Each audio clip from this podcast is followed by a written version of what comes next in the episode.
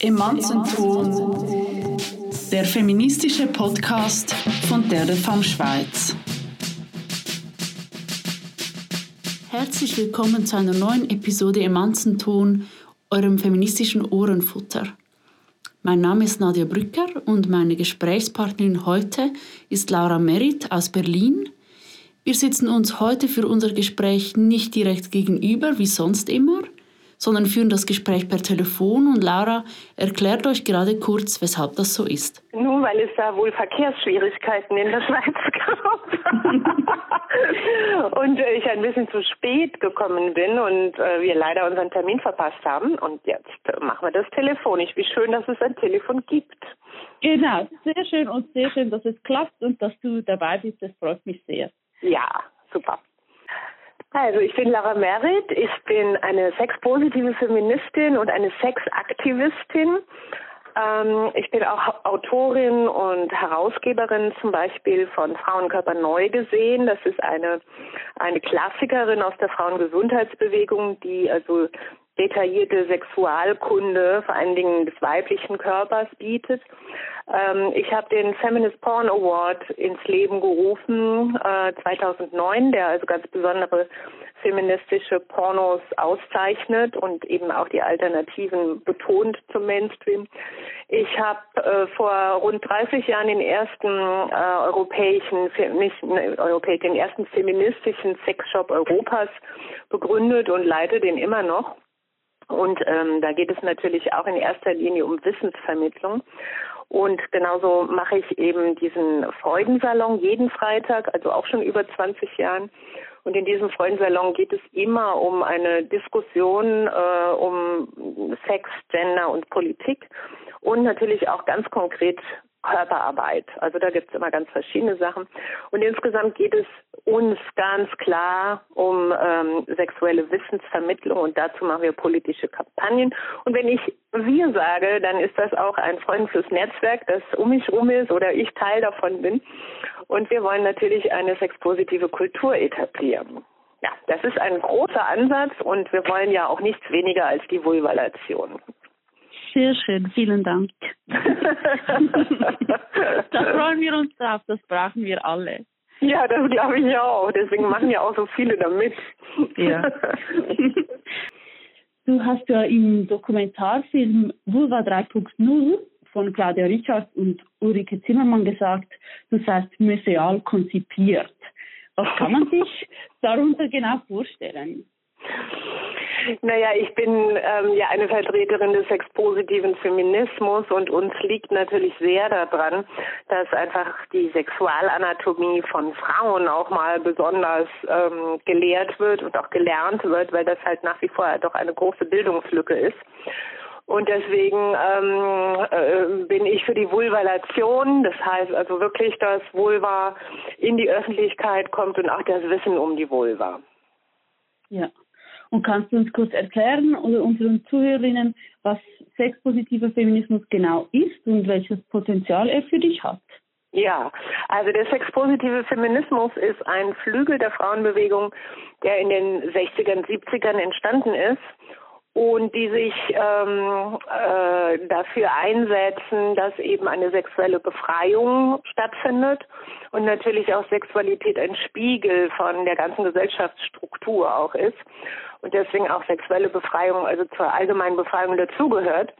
Und es wurde halt eben auch ähm, dafür gekämpft, und es wird immer noch dafür gekämpft, eben eine positive Einstellung zu Sexualität ähm, zu einzurichten. Und äh, wie machen wir das? Indem wir also zum einen die Wörter auch positiv ähm, besetzen oder eben auch positive Wörter benutzen, ähm, die Bilder auch anders äh, darstellen, eben auch positiver und ähm, vielfältiger vor allen Dingen und unsere Verhaltensweisen in der Sexualität auch verändern, weil wir ja alle doch sehr geprägt sind von dem, was die jeweilige Gesellschaft uns an Bildern bietet. Und das ist alles nicht herrschaftsfrei. Deswegen müssen wir da andere Bilder auch in die Welt setzen und dafür setzen wir uns ein. Ja. Und das heißt dann also sowohl auf individueller als auch politischer Ebene. Natürlich, also das Private ist politisch ist ja eine alte Formel und Parole der Frauenbewegung. Und das gilt natürlich ganz besonders ähm, auch für die Sexualität. Also so wie ich mich zu Hause verhalte, spiegelt das natürlich eben auch Herrschaftsstrukturen in der Gesellschaft wider. Und wir versuchen halt auf allen Ebenen natürlich auch diese Dominanzkultur anzugehen und letztendlich alle zu befreien. Es geht ja nicht nur um die Frauen, die, äh, die bislang halt sehr wenig berücksichtigt wurden, sondern eigentlich geht es um alle Geschlechter, also auch um Männer, aber auch um Transmenschen, um intersexuelle Menschen, um Non-Binary oder äh, wie auch alle die neuen Subkulturen oder Minderheiten, die sich immer mehr in die Öffentlichkeit trauen, auch heißen.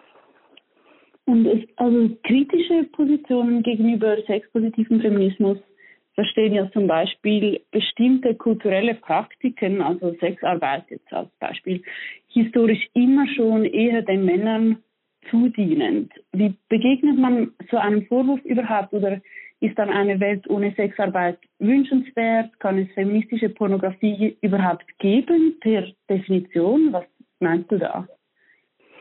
Naja, es kommt ja immer darauf an, wie das definiert wird. Hm? Und äh, Sexarbeit als Begriff oder Sexualität als Begriff, man kann das natürlich sehr negativ nehmen und sehr normierend und gucken, also wie das, wie die Definition von Sex, die ja auch in unserer Gesellschaft herrscht, sehr einengend ist. Das ist sie ja auch. Und da kann man dagegen kämpfen. Und äh, der sexpositive Feminismus sagt, wir, wir analysieren das, wir sehen, dass da eine Dominanzkultur ist oder eine Unterdrückungskultur und wir äh, bieten positive Alternativen an. Ja, das heißt, wir definieren auch zum Beispiel Pornografie ganz anders, als der Mainstream das tut. Und wir definieren auch Sexarbeit anders, als der Mainstream das tut. Also wir, wir äh, arbeiten richtig die positiven Seiten heraus und setzen uns dann eben auch für die Anwendung der positiven Seiten und natürlich der besseren Arbeits- und letztendlich Lebensbedingungen für alle. Dafür setzen wir uns ein.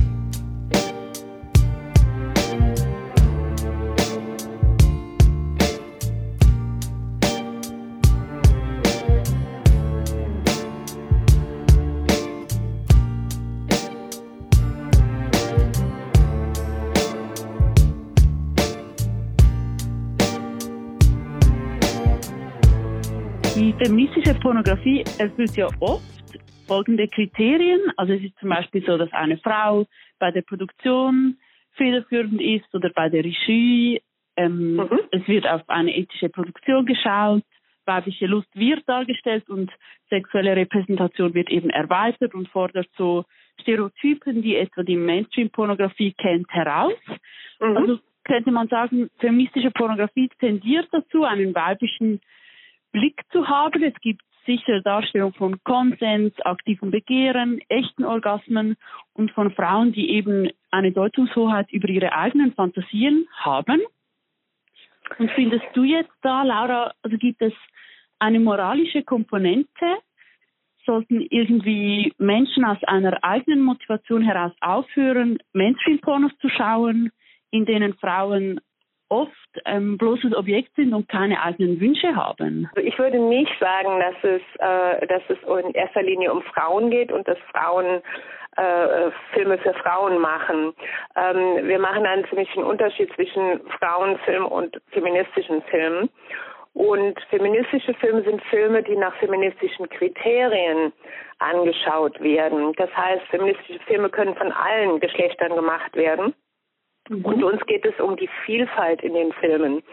Das heißt, dass da tatsächlich auch alle Geschlechter respektiert werden und natürlich Frauen erstmal in ihrer Lust auch gezeigt werden. Und man erreicht das durchaus, indem man auch mehr Frauen hinter die Kamera oder in die Produktion mit einbezieht. Aber das ist kein absolutes Muss. Ja, das mhm. haben wir auf jeden Fall, sehen wir das sehr gerne. Ja. Aber Frauenfilm heißt ja oft was, ähm, äh, was jetzt nicht unbedingt Kriterien betrifft, sondern eher, da wird gesagt, das ist ein Thema von Frauen oder so. Das finden wir jetzt so nicht. Ich, wir finden das, The also Themen, feministische Themen tatsächlich für alle Geschlechter sein sollten und ähm, eben auch von allen äh, Geschlechtern, Sendern äh, feministische Filme gemacht werden können. Ja. Mhm. Also das, das ist ein, ein ganz großes Anliegen. Ähm, und dann kommt man auch in, die, in, in dieses Kriterium der Vielfalt, also dass man auch andere Körper zeigt, andere Generationen mit einbezieht, äh, andere Perspektiven auf den Körper, dass Sexualität anders definiert wird und auch praktiziert wird. Also nicht die 0815-Variante im Mainstream ist ja eher nur so Blasen, Ficken, Spritzen. Ähm, sowas würden wir als Skript ablehnen, ganz klar. Aber wir würden schon auch sagen, okay, als eine Variante darf es noch bleiben, aber es darf auch nur eine, wirklich eine Variante von ganz, ganz vielen sein, ja. ja. Also das wäre das eine. Ähm, dann ein, ein wesentliches Kriterium von feministischen Filmen ist, ähm, ähm, ist ja auch die Fairness oder Fair Porn, wie wir das nennen.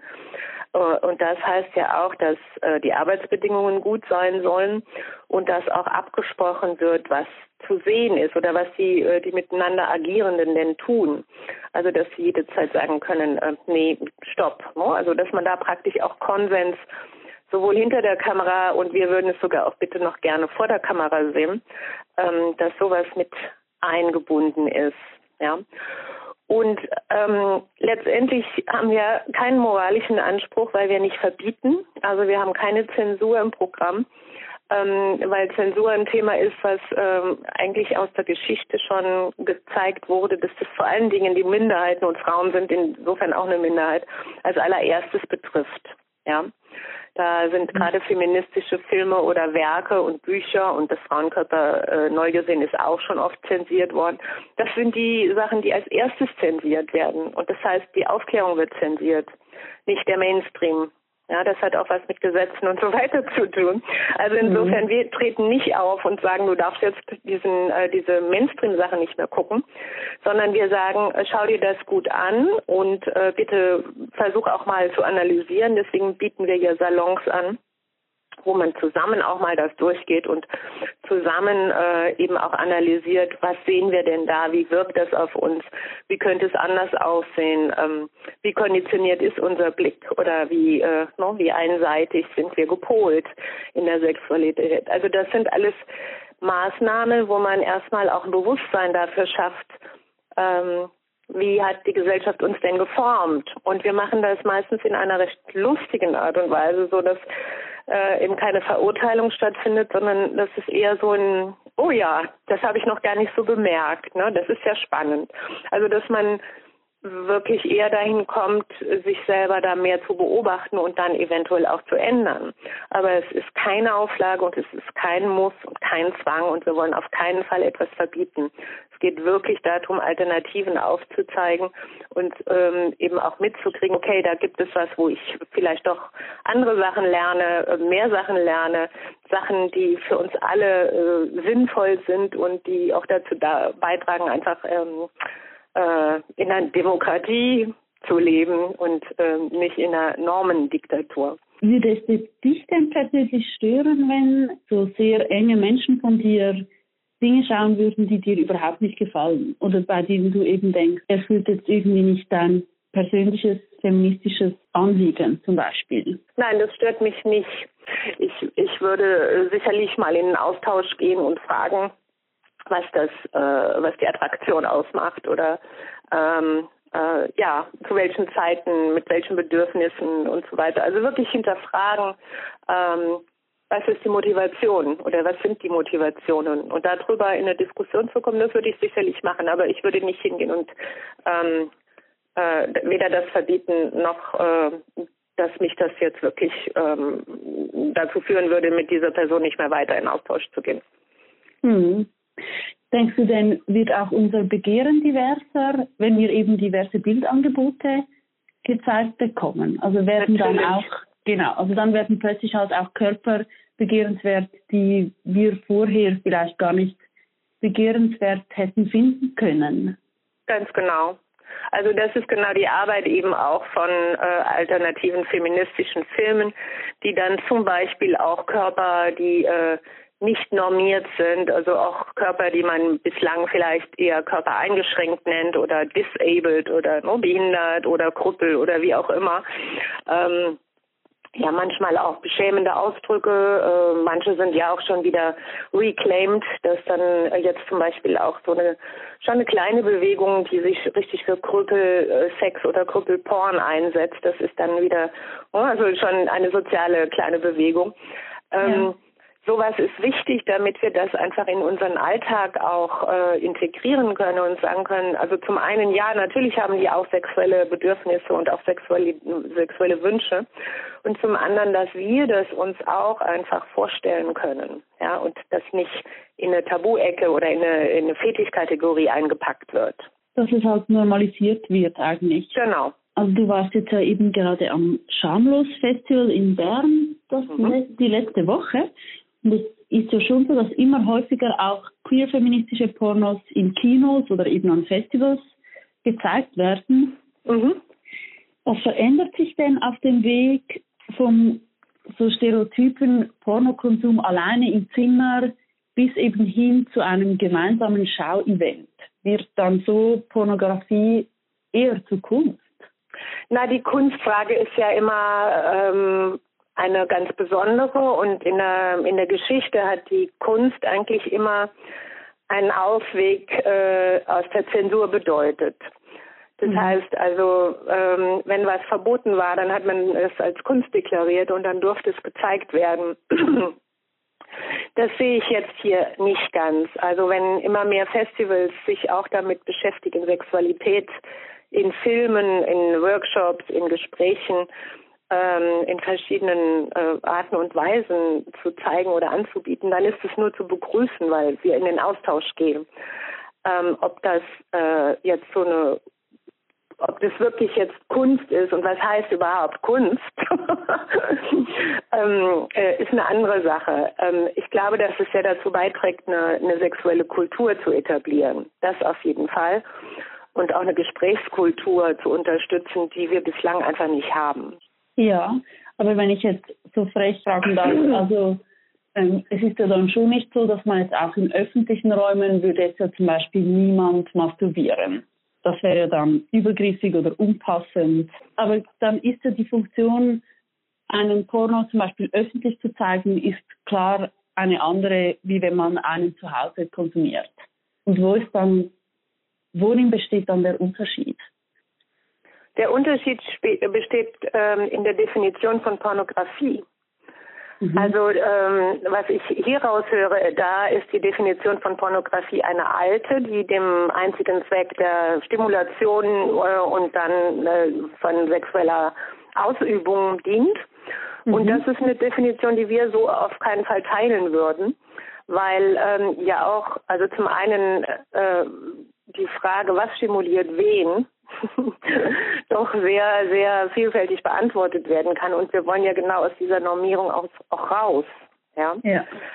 Und ähm, äh, natürlich wird auch ähm, dann angesagt werden können oder sollte man das natürlich auch ansagen, ob es eine Diskussion ist oder ob es eine Sexparty ist ja.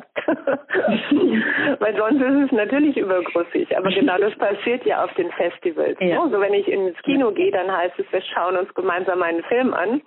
Ähm, wenn ich in den Workshop gehe, dann ähm, geht es entweder mit Körperkontakt und auch da wird vorher klar gemacht, ob man das mit dem eigenen Körper macht oder mit anderen und ähm, natürlich auch die Kommunikationsweisen und wie die Konsensfindung ist klar gemacht. Also das, das sind tatsächlich einfach Sachen, wo wo wir alle lernen können, einfach achtsamer mit mit Grenzen umzugehen und eben die auch besser vermitteln lernen mit äh, mit anderen Personen. Ja, und genau das wird eben dann auch klarer, wenn man vor jeder Veranstaltung sagt, so okay, das ist jetzt Kino, das ist eine sexuelle Begegnungsstätte, das hier ist Gesprächskultur, also dass man da schon auch die Formate einfach klar hat. Ja, ich fühle mich jetzt auf eine Art gerade ertappt, aber ich glaube, es passt wirklich auch so gut. Also eben wenn du sagst, ähm, dass ich jetzt an eine alte Definition von Pornografie gedacht habe und mhm. davon ausgegangen bin, dass das eben der auf eine Art der alleinige Zweck sei, würdest du dann sagen, bin ich jetzt ein ein trauriges Ausnahmebeispiel. Oder wie, also wie, wie sexpositiv ist denn unsere Gesellschaft schon? Also ist das jetzt erstaunlich, dass ich dir diese Frage gestellt habe oder findest du, überhaupt nicht, wir sind eben noch gar nicht so sexpositiv, wie wir gerne wären, sowieso als Gesellschaft.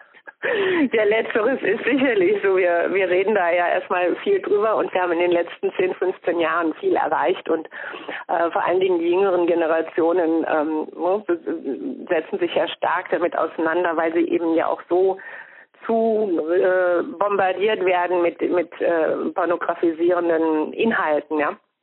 Ja. Ähm, aber das ist, äh, es geht ja genau darum, also ertappt ist, äh, würde ich jetzt nicht als Wort nehmen, sondern einfach äh, Bewusstwerdung. Ne? Genau darum geht es, dass wir alle, und äh, ich nehme mich da gar nicht aus, ich habe auch immer wieder Momente, wo ich denke, ah, da war es wieder, ja, da kam es mal wieder aus mir raus und dann kann ich auch darüber lachen, weil ich dann denke, ja, das ist auch so doll drin ja, und gerade bei Sexualität. Und ich würde das einfach positiv begrüßen und sagen, ja, toll, ne? da, da kam es raus und ähm, jetzt ist es bewusst geworden und jetzt sind wir schon wieder ein Schrittchen weiter. Ganz prima.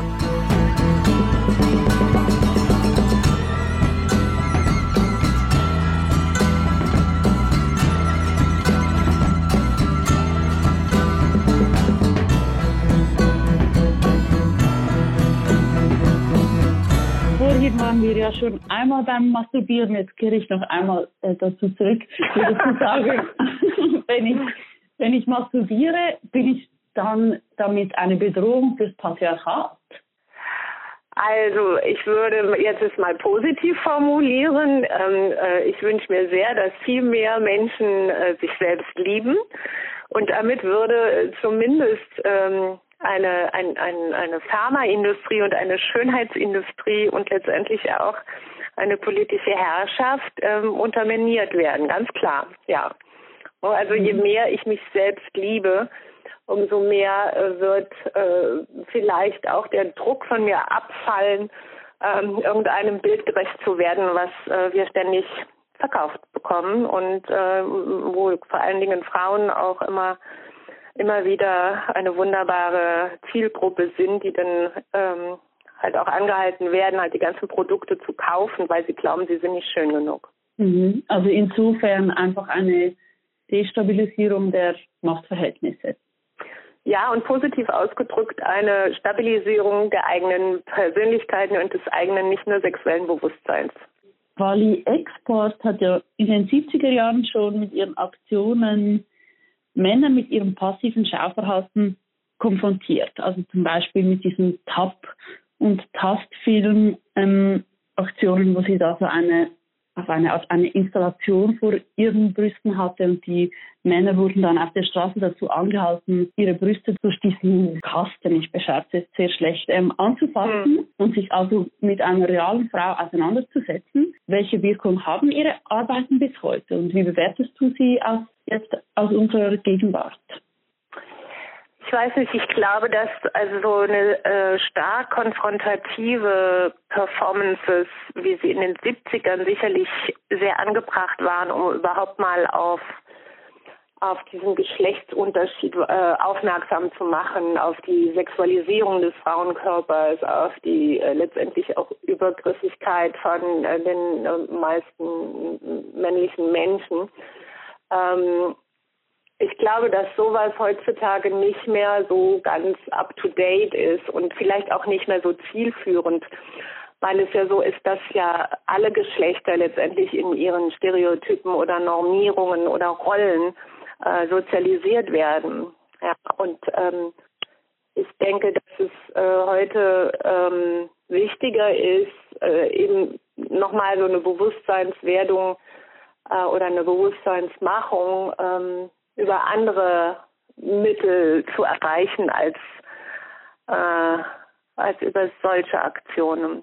Und ich glaube, dass da natürlich auch die Netzkultur halt sehr dazu beiträgt, dass man da einfach nochmal mehr, eine größere Audienz auch kriegt, aber auch mit Filmen ähm, und äh, mehr, mehr Interaktion von allen Geschlechtern, also in einer äh, auch auf der Metaebene, was ist da passiert, ne? so, oder wie gehen wir miteinander um, ähm, dass das da äh, zielführender ist. Kannst du gerade eine Künstlerin oder eine Kunstaktion nennen, die dich in dieser Hinsicht, die dir in dieser Hinsicht sehr gefällt? Ich finde, ähm, ich finde tatsächlich äh, solche Sachen, also wie, wie so ein Salon, ich weiß nicht, ob man das jetzt als Kunst bezeichnet, ähm, aber deswegen frage ich ja auch, was ist Kunst? Ne? ähm, wo alle dran teilnehmen können, ohne dass sie jetzt Angst haben müssen, sich da ähm, äh, äh beschämend darzustellen oder als nicht äh, up to date oder nicht sexy genug oder oder. Ich mhm. glaube, solche demokratischen Formen äh, von von Kunst oder von Begegnung in der Öffentlichkeit, ich glaube, sowas ist ähm, tatsächlich für so einen sensiblen Bereich wie Sexualität wichtiger. Kommen denn da auch ganz unterschiedliche Leute zu dir in, in den Salon? Ja, ja, ja. Also ich bin da sehr darauf bedacht und auch bekannt dafür, dass einfach sehr, sehr viele unterschiedliche Generationen bei mir sind. Das heißt also wirklich von 18 bis 80 und eben auch ältere Personen von Jüngeren lernen und umgekehrt. Also dass dieser Generationendialog einfach nicht Dialog, sondern diese Kommunikation stattfindet. Und ähm, dass einfach die äh, die nächsten Generationen ähm, da ist einfach auch eine Geschlechtervielfalt gegeben. Und äh, zwar nicht nur von Frau Mann, sondern tatsächlich ganz viele Transmenschen und Inter und Non-Binary und ähm, äh, was auch immer. Also da, da, das löst sich immer stärker auf und das ist auch toll, dass da mehr Begegnungen möglich sind, ne? wo, wo man vielleicht früher auch gesagt hat, ja, ich begegne ja nie solchen Menschen. Also kannst du erzählen, was, was ihr so macht? Wie kann man sich das so vorstellen, wenn man jetzt zu dir in deinen Filmsalon käme? Also bei den Filmsalons ist es tatsächlich so, dass wir ähm, nur Ausschnitte aus den Filmen gucken. Mhm und dann äh, wirklich mal überlegen, was haben wir gesehen, ja? Also was ist überhaupt in unserem Gedächtnis geblieben? Was an Bildern, was an Worten, was an Perspektiven, was was ist da drin geblieben, ja? Ja. Und das ist schon was bei der Flut an Bildern oder an, an äh, Informationen und Reizen, die wir aufnehmen.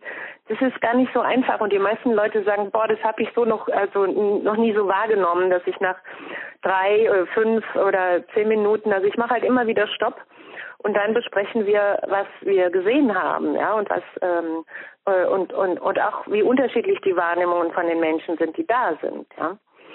Also mhm. sowas äh, und das ohne, dass jetzt gesagt wird, ach, äh, äh, wie, wie, wie kannst du denn da sowas sehen, sondern einfach, okay, ich habe das gesehen, was hast du gesehen, ja?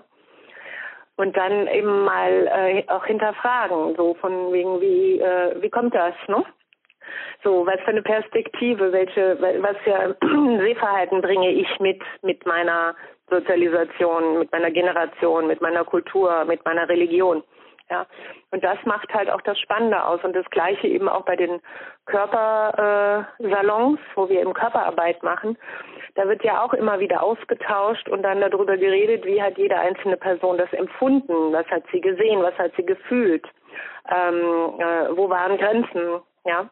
ja. Ähm, und das, äh, das ist das, was tatsächlich den Horizont von allen erweitert, weil sie mitkriegen, okay, es ist so unterschiedlich. Wir können nicht davon ausgehen, dass alle das Gleiche sehen, fühlen, denken, äh, aussehen, äh, hören.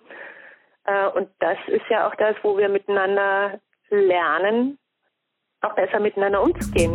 Ja.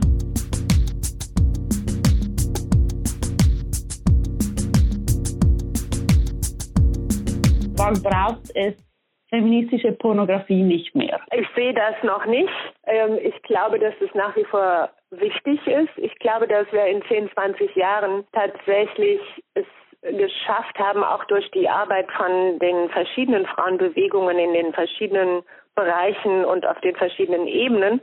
Ich glaube, dass wir es dann erreicht haben, dass auch in Spielfilmen ganz selbstverständlich sexuelle Szenen drin sind, ähm, die eben auch vielfältiger sind ja, also die nicht so mit den Tabus noch belastet sind oder äh, mit äh, männlich-weiblichen Zuschreibungen und, und, und. Ich glaube, da wird sich viel, viel tun und das wird auch eine Rückwirkung auf das Verhalten von den Menschen haben. Also ich gebe uns mal 10, 20 Jahre und dann sind wir einen großen Schritt weiter.